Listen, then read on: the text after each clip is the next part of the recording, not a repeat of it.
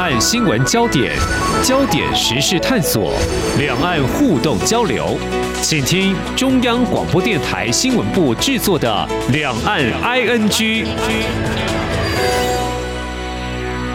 听众朋友您好，我是黄丽杰，欢迎收听两岸 ING 节目。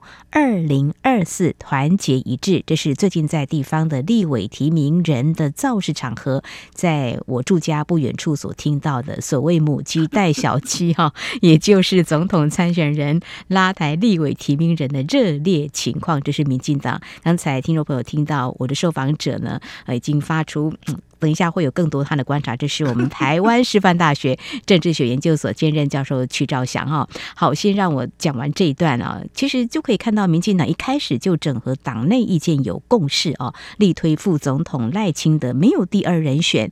目前在多个民调显示都是居于领先的啊。至于在野党方面，比较受关注就是国民党总统参选人侯友谊跟前台北市长柯文哲了，还是处于能不能够合作的阶段哦。这所谓的蓝。蓝白合究竟能不能够成局共推一组人选？另外呢，争取独立参选的鸿海集团创办人郭台铭是不是也会受到一些牵动呢？今天重点探讨为什么蓝白两党决定携手，却好像还在原地打转。如果蓝白合对打绿军，或者回到原点，就四组候选人角逐总统大位，这选情会有哪些变化？我们邀请曲教授，我们做非常专业的观察探讨，非常欢迎曲教授，您好。您好，主持人好，各位听众朋友们，大家好。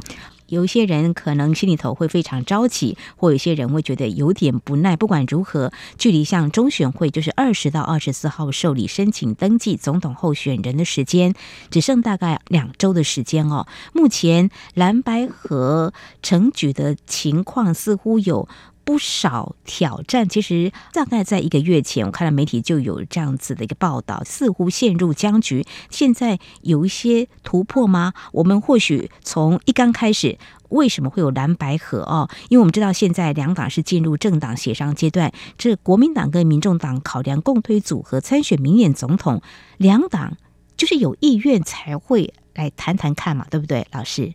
是。呃，我想蓝白河这个问题，最近在课堂上会面临到学生的提问，很多学生也也非常关切这个问题，不管是大学生或者是博士班的学生，都很关切这个问题。那么，即便不是在校园里面，我在一般社会上活动的时候，有时候也经常会碰到，特别是蓝营的支持的朋友嘛，他会非常的焦急，甚至有一部分的人，我可以用焦虑来形容他们现在的心情啊。呃，今年的选举。几乎没有在讨论一些公共性的议题，嗯，是，即便丢出来有，比如说像这个少子化的问题啦，像这个绿能的问题啦，乃至于两岸之间和平相处的问题，似乎有候选人有意把它丢出来成为呃公共议题，大家来讨论，但是就讨论那么一分钟就过去了，好可惜。然后大家追得满街跑的在问的。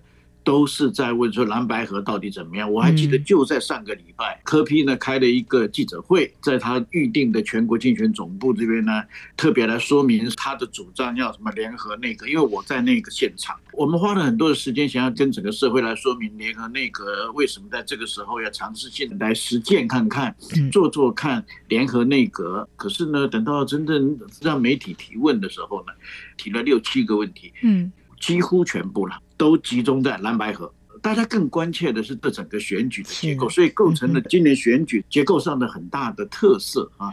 大家非常关切，特别是蓝营这方。各位，我们从二零二三年农历年过完了以后开始选，关于明年选战的民意调查开始。绿营的提名人，就像黄小姐在刚才一开始的时候所说的，因为民进党方面内部几乎没有争执，嗯啊，去年年底民进党选的不好，也就是去年的十一月选完开票的当天晚上。当时的蔡英文主席啊，也就是蔡英文总统就辞去了民进党的主席。嗯，到十二月初的时候，经过民进党内部的一段小小的，称不上有任何的争议了啊。大概到十二月就顺利产生了他们的新任党主席，就是赖清德先生啊。今年过完农历年以后呢，民进党的新任党主席就就任了。接着三四月份的时候，他们就产生了总统的候选人。从此以后。民进党完全半点杂音都没有，没错，而以往偶尔还会出现一些杂音，你包括二零一九年啊，为了二零二零年的总统选举，蔡英文总统是否连能够成功连任啊？其实他党内在提名的时候就发生了现在的蔡英文总统跟赖清德副总统，当时就发生了很大的党内的竞争，对不对？对。今年反而没有，一路以来哈。都是赖清德，所以赖清德他在民意调查上也一路领先啊！你看到那绿色的线了没有？他也许有的时候高一点，有的时候低一点点，可是从来没有，嗯哼，从来都没有跟第二名的产生交叉的现象。嗯嗯哼，那当然可能个别的民调的机构调查出来的有跟第二条线很接近啊，但是也没有交叉，嗯哼，没有产生我们在呃媒体很喜欢用的一个名词叫做死亡交叉，对对。嗯，一直没有出现。嗯，好，相对的，那个纠缠的麻花线在哪里呢？在柯文哲的那一条线。嗯，还有一个就是侯友谊的那一条线。好，这两条线呢，呃，大致上呢，还都是柯文哲的这条线呢，大概在上面，呃，这个侯友谊的线在下面。但是有一些机构里面很明显的产生了交叉了，然后又再交叉回来，所以我有人把它称之为叫做麻花状，怎么样？可是这个麻花状从来没有发生过在跟绿的之间，或者跟郭的身上也都没有发生过，都是猴跟科之间的麻花状。这个结构就很清楚地告诉我们了：猴跟科如果能够成功结合，很可能就会威胁到绿的了，那个选举结构就会要改变。所以这就是为什么我刚才讲的这么热热等的一大堆，谢谢，其实就是在告诉听众朋友们，其实就是因为这样子的结果，它是一个摆在眼前的血淋淋的事实，是。就是蓝白河如果成了，嗯，他们不但能够威胁绿，而且极有可能哈会取代现在领先的赖清德，那样子的结果就是所谓猪羊变色，当然。不是百分之百，它是可能性，可能性会大增嘛，哈。对，所以这是如果这两条线没有办法合，那当然就什么都不清晰一点，大概就看得一清二楚哦。所以从这个客观的事实来看，就是侯友宜跟柯文哲是国民党跟民众党呢，如果能够合的话呢，情况呢会很不一样。但是相对民进党这么的一致啊，团结哈，没有所谓的杂音，国民党是跟民众党。从蓝白河开始，哈，所谓的民调抛出来啦，要政党协商啦，哈，很多的说法都跑出来了，哦，比如说柯主席就说好像有被逼婚的感觉，还有乞丐说 等等这些，哈。好，我们先看到国民党内部呃，是不是还没有完全整合？但是呢，国民党主席朱立伦致力在这方面的一个协调或奔波，老师怎么样来看国民党这个部分呢？呃，我想国民党内部意见杂陈，这我想这个是很正常的啦。因为这个党基本上规第一个规模大，第二个这个党的特质，很长一段时间以来，就是他党内的意见比较不一致。当然，我这样讲不是说内部不团结，我想这样子讲也太武断啊。但是的确，国民党从可以说是后蒋时代以后，呃，两蒋时代结束了以后，从李登辉时期开始。党内就开始，呃，分成了，至少我们可以看得出来有两个大系统，一个就是在中央比较活跃的样子的一个系统，嗯，另外一个系统呢，就是地方上的国民党的系统啊。我如果再把它具象化一点呢，到了李登辉时代的后以后啊，又经过了连战的时期以后，进入马英九时代的时候，各位你就会发觉没有，马英九代表的一股国民党内的政治势力，嗯，另外。王金平代表了另外一股的政治势力，而且演变到了马英九执政的后期的时候，变成马王不和。各位应该还记得吧？对，没有错。对，嗯哼。所以马所谓马王不和，其实他就是把他党内的具体的所谓的派系意见呢，很具体而为的展现出来了。嗯哼。后马时代呢，又更进一步的稍微有点点乱了。就原来在马英九的时候，他至少还被整合成为两股，叫做马跟王，也就是中央跟地方两股的势力啊。现在呢，更不得了了。嗯，他中央的势力现在又分成了有韩粉，嗯，有战斗蓝，这些名词都不是我创的哦。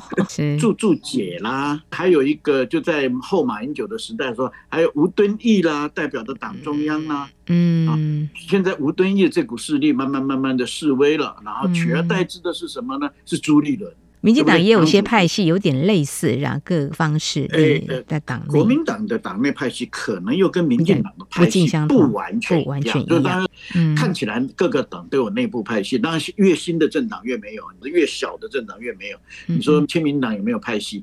呃。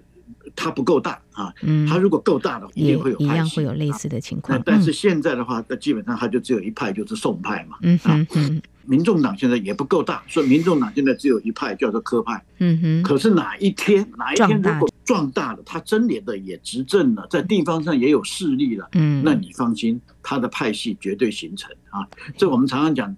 有天下就会有党，有党就会有派，有派就会有系啊。有党有派有派系就会有竞争，有竞争就会有斗争。派系竞争跟派系斗争从来分不清楚，它只是文字不一样，内容是一样的。这是我们在讲政党学的时候经常跟学生讲的道理啊。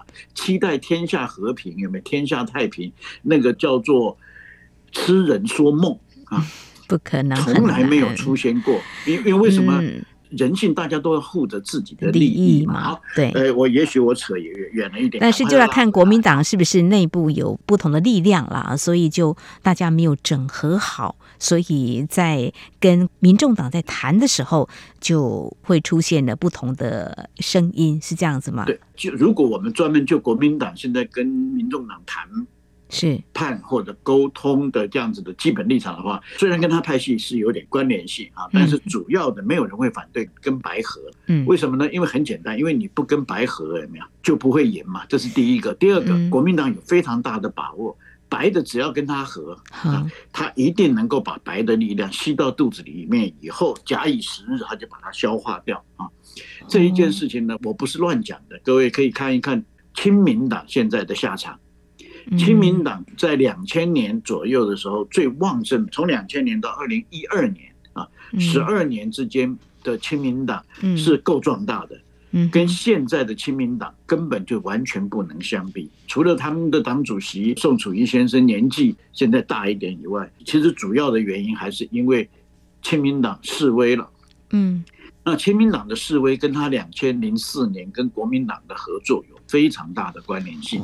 如果各位听众朋友们有这种研究的兴趣，你把现在国民党比较有战力的这一些所谓的这个战将啊，你把它铺开来，嗯，除了很年轻的以外，中年以上的大概都跟当年的新党跟当年的亲民党有非常大的关联性。嗯，是连原来国民党台北市的市长郝龙斌先生。嗯，都是新党出身，是这告诉我们一件事情。其实这个也不是说谁用了什么手段，也不是，这就是一个血淋淋的事实。大公司跟小公司合并，小公司绝对到最后被化的，嗯哼哼，尸骨无存。所以今天国民党要去并，或者说跟民众党合，国民党不会反对，民众党可能会被小心了。是，他就会非常小心，他要防着被划掉。所以在争取民众党继续走下去的空间，那当然会觉得跟国民党来谈有何不可？但是要怎么谈呢？当然媒体很多就关注要怎么样来和呢？就有一个比赛规则出来的哦，什么民调啦、政党协商，民调好像都谈不拢嘛，哈。甚至侯友谊在上周的时候要提到说，这个火车呢过站就不停了，感觉好像就是一个时间表。到了，如果那就不谈了。但是好像这个情况还是继续有谈的可能，但怎么谈呢？就说那民众党呢，到底有什么样的坚持？其实刚才老师好像已经透露出来，我们柯主席他有一定的一个认知嘛，哈，选总统，当然他早就表态了，党能够在壮大，成立的这个党还很年轻嘛，哈，有更旺盛的生命力。好，那是民众党有一些坚持，他。不太愿意在这个时候妥协，或者说，呃，因为孔友仪说他可以当副的，抛出说他不一定要当正的。老师你怎么看呢？呃、教授，嗯，我想应该这样讲。我刚才其实已经点把这个关键点已经点给各位听众。好好对民众党来讲啊，嗯，他要跟国民党合作会非常小心，因为他党的确在规模上面。呃，以及政治实力上面，的确跟国民党差别很大。不要说今天的民众党，当年的亲民党最盛的时候，比现在的民众党要强。因为现在的民众党只有五席立法委员，一百一十三分之五嘛。嗯，当年的亲民党是两百二十五分之二十几嘛。嗯哼，他的席位占有率百分之十嘛。今天的民众党。大概是百分之四点多，但是请问今天还有几个人记得亲民党？还有几个人会在乎亲民党？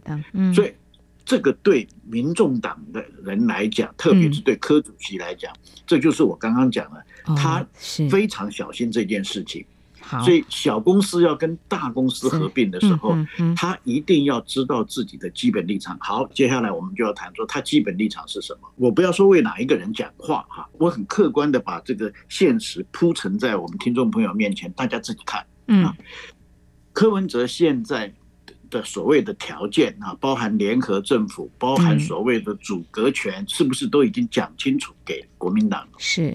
而联合政府谁主导？国民党。嗯，上一周周末的时候，柯跟朱第一次正式会谈出来以后，就立刻达成四点协议。各位看到没有？嗯嗯嗯。然后你再看一下那四点共识的内容，其实讲穿了就是我刚才讲的那一点。嗯啊，也就是柯文哲如果执政，把政府的权力交给了联合内阁，而联合内阁由谁主导？由国民党主导，当然国民党是不是以朱立伦为主来主导，不知道。柯文哲没意见。嗯哼。而对一个政权来讲，最重要的是什么？是执政权了。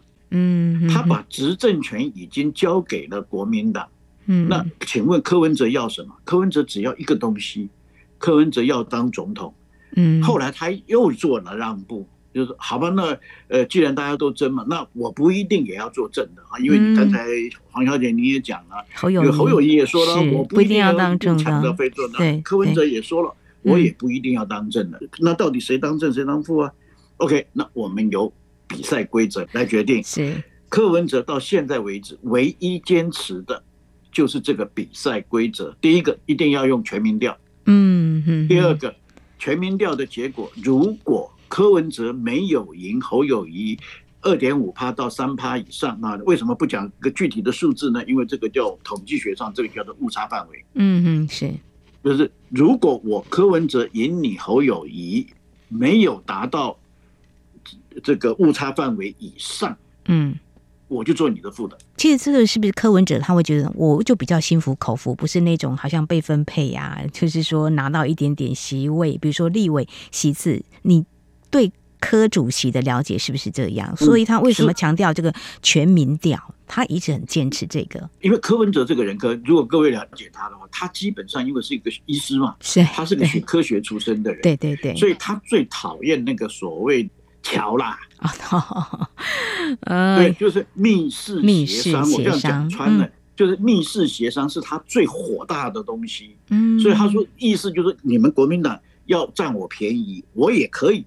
但是你们要拿数字、拿游戏规则来占我便宜，你们不可以用嘴巴来占我的便宜。这就我所了解的，柯主席现在坚持的就是这个东西。就我们经常不是在用这个说你娶我，我娶你，所以也才有逼婚说嘛。那是政治的术语或是说法嘛。但是就是呃，学医的或是理工的会觉得数字就是比较精准一点嘛。对，在政治学里，我，我刚才讲就是大家就是用婚姻在形容他们两个的合作。是柯文哲现在的态度就是我不是不嫁你，嗯，我可以嫁你，但是你要给我一个理由。嗯，合理的理由，为什么一定是我嫁到你家去，不是你嫁给我呢？这也是我们经常现在很多妇女面临的问题啊。我因为我们社会上的习惯还是男娶女嘛，嗯嗯，不可以女娶男嘛，女娶男对男的来讲叫做入赘嘛，嗯，叫做丢脸嘛，叫做没出息嘛，嗯哼，不是吗？嗯，对不对？所以柯文哲现在就是好，我就扮演女方，我可以嫁给你。但是你要给我个理由嘛，你让我嫁得高高兴兴嘛，不是吗？柯文哲现在的态度，我如果把它通俗化，来讲的话，其实就是我刚才举的那个例子。嗯哼，OK，好，那这样大概就略知一二，就是为什么国民党跟民众党在这段期间谈了很多合作，所谓的比赛规则还是谈不拢哦。柯主席的一个坚持，还有国民党呢，嗯，他的的一个想法哈。其实最近地方的声音，或许大家可以听听看哦哈。像云林县长张丽善在十一月一号就说：“哎，蓝百合不来就另找对象，好像就缺乏耐心哦。”媒体报道有不少蓝营基层就说了：“哦，张丽善说出很多人的心声哦。”那这个时候该怎么办？刚刚老师有提到说，如果啊，蓝白合的话呢，至少这个选票呢，选情可以跟民进党啊来比拼哦，就是可能一加一也许会大于二哈。那现在的情况还有一两周的时间嘛，那就看有没有谈到一个。比较有进展的部分，因为国民党主席朱立伦在前两天他的说法是比较委婉一点哦，他就带到说过程中因为经验的缺乏，难免会有所波折。他指的是好像过去没有这种经验，但是呃，教授又觉得过去跟亲民党也有一些合作啊。哈，他说国民党跟民众党有非常不同的发展脉络哦，彼此有优先顺序，不同的意见是非常自然的沟通过程。呃，就是希望能够再继续谈下去。了，但是这个时间似乎也不太等人哦。倒是我们现在就来看，好像柯主席会等吗？他在六号的时候被问到，是不是会跟红海创办人郭台铭来个柯郭配哦？呃，柯文哲他的回答就是说，呃，不用想太多啦。呃，郭台铭跟自己说过，只是希望台湾更好，没有一定要占什么位置啊。那刚才我提到张丽善，他说蓝白合不来就另找对象。这个柯文哲跟郭台铭哦，有没有可能合作啊？时间都这么的逼近呢，老师。我应该讲说不排除这种可能性了。哦、对，还是我们回到男女的那个例子了。如果说某一位小姐她有两个很不错的对象，都可以挑选的时候，有法律规定她一定要嫁给 A 男吗？嗯。不过这个情况当然就是呃，要等到最后的哈，就是蓝白合没有办法成局是破局嘛，对不对？没有啊啊！因为我们不是有很多年轻朋友在交朋友的过程当中，脚踏两脚踏两条船的，有的是脚踏五条。哦，有可能这个随时可能会出现。这段期间是一个很重要的观察点。规定说你交男朋友的时候，嗯、或者你交女朋友的时候，一次只能交一个嘛。哦。我们法律只规定你娶老婆一次，或者你嫁老公一次只能嫁一个或者娶一个嘛。法律不允许你一次娶两个。嗯嗯嗯。可是法律从来没有禁止说我不能交两个女朋友，或者我不能够交两个男朋友，没有错吧？其实我把它讲的艰难一点的话，这就是我们政治学上讲的 game theory 嘛。哦，这就是一种博弈游戏嘛。其实现在就因为站在柯文哲的立场，柯文哲有两个选择，跟跟蓝的合。我也可以跟郭和嘛，合，嗯嗯对不对？而且郭柯合，各位你稍微翻一下比较信任的民调就可以，你把它拿出来看。如果是四卡都的时候，你算一下柯文哲加郭台铭是不是已经逼近了赖清德的支持率？呃，那如果是郭跟侯呢，也是差不多都是这样。所以对不起。啊，为什么我这样？对不起，我我没有让你讲完话，我就把你打断。因为稍微比这个还少嘛。如果说郭侯，郭侯不是多少的问题，是国民党自己把门关掉了。哦，从五月十七号国民党正式提名侯友谊以后，嗯、国民党就彻底把郭台铭边缘化，所以他到最后才会独立参选。嗯哼，甚至于有一段时间，有国民党的基层因为跟这个郭董事长。高高产哥哥顶呀！哦，结果还被警告啊！还有人干脆就退党，那个人就是前苗栗县的县长徐耀昌。干脆我不要接受你党中央的威胁了，我干脆自己直接宣布退党。还有被党中央警告的啊，屏东县的县议会议长周典论，彰化县的谢典林谢议长是是。都被国民党中央警告过，为什么？因为他们跟郭董眉来眼去的，走的比较近一点。嗯，对 对，国民党所以全部被警告。嗯，还有一些立委参选人，我就不点名字了，都期待着郭董呢跟他们站台，也期待着柯主席去给他站台。嗯，结果全部被国民党党中央用党纪警告。然后全部闭嘴。这些事实告诉我们一件事情：国民党要跟郭董划清界限。嗯，你现在跟人家划清界限，到了最后这段时间，然后突然跟你讲，好了好了，我跟你和了，来了来，你来我家，你嫁到我家来当佣人好了。请问黄小姐，你也是个女性，如果有人这样子对待你的话，你会接受吗？当然不接受了，那就对了嘛。嗯，那你怎么能够期待郭董接受呢？更何况，别忘了，郭董是属老虎的。他的个性嘛，对，企业上的经营，大家大概略知一二嘛，哈。但是柯跟郭合是有可能的哦。是吧？这种可能性是，你看他们两个不支持在金门。对对，这个画面媒体呢是高度关注，就有很多解读，所以不排除那个可能。那个画面是被刻意创造出来的啊，给大家提供了很多的遐想、遐想空间。嗯，但是那个遐想并不见得完全不能被实践。所以我讲了老半天，我把它稍微做个简单的小小的结论：郭跟柯之间有合作的空间。嗯。郭跟国民党之间没有合作的空间，柯跟国民党之间还有合作的空间，所以现在在合作的对象选择上，科是最有弹性的。嗯，相对具有弹性哈，他跟国民党合作或跟郭台铭合作都是有可能的。后续来观察。好，最后我们就来看，因为如果中间过程现在是蓝白合不合，那假设还有。郭跟柯啊合作的可能，那经过这样子的变化之后，最终如果是比较受瞩目四组人选，就回到当初那个样，谁跟谁都没有和，大家各有理念坚持。这个选情这段期间的变化，会跟先前的会有什么样的不同呢？如果是四组的话，那就没有什么不同。民调已经老早把这四条线画给大家看看，不会有改变。几个月了，不可能有改变，除非天将降大任于斯人也，突然发生什么巨大的事情。会不会有说什么讨厌什么党，然后把票转移到哪一组的候选人的身上？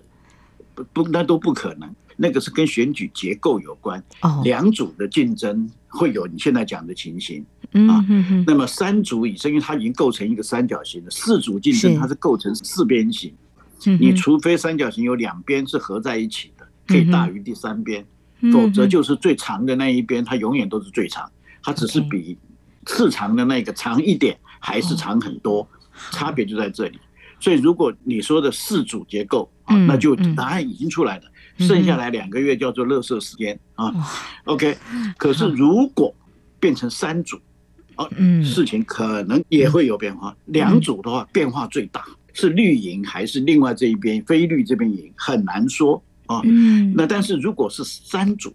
还是很难说啊，当然比两组会稍微复杂一点啊，但是呢，也有可能会发生变化。也就是我们现在假设柯跟郭合了，嗯，那么我个人的判断，这个时候侯友谊就会崩盘，就是希望看到政党轮替的选民，他可能就会跳头，他就可能就会就是会出现我们讲的弃保效应，他可能原来是支持，在民调里都表达的支持侯。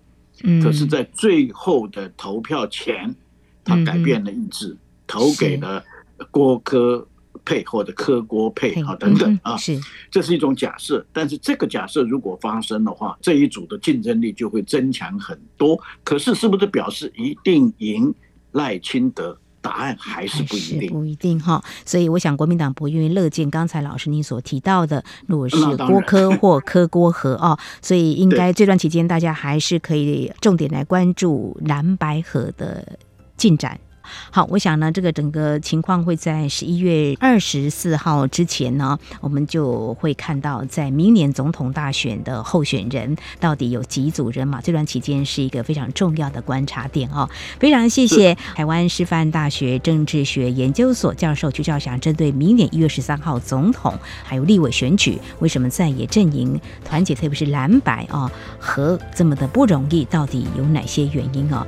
当然，对未来选情还有蛮多。因素的影响，我们也会持续来观察。非常谢谢教授今天非常专业的解析，谢谢您，谢谢，谢谢，谢谢大家。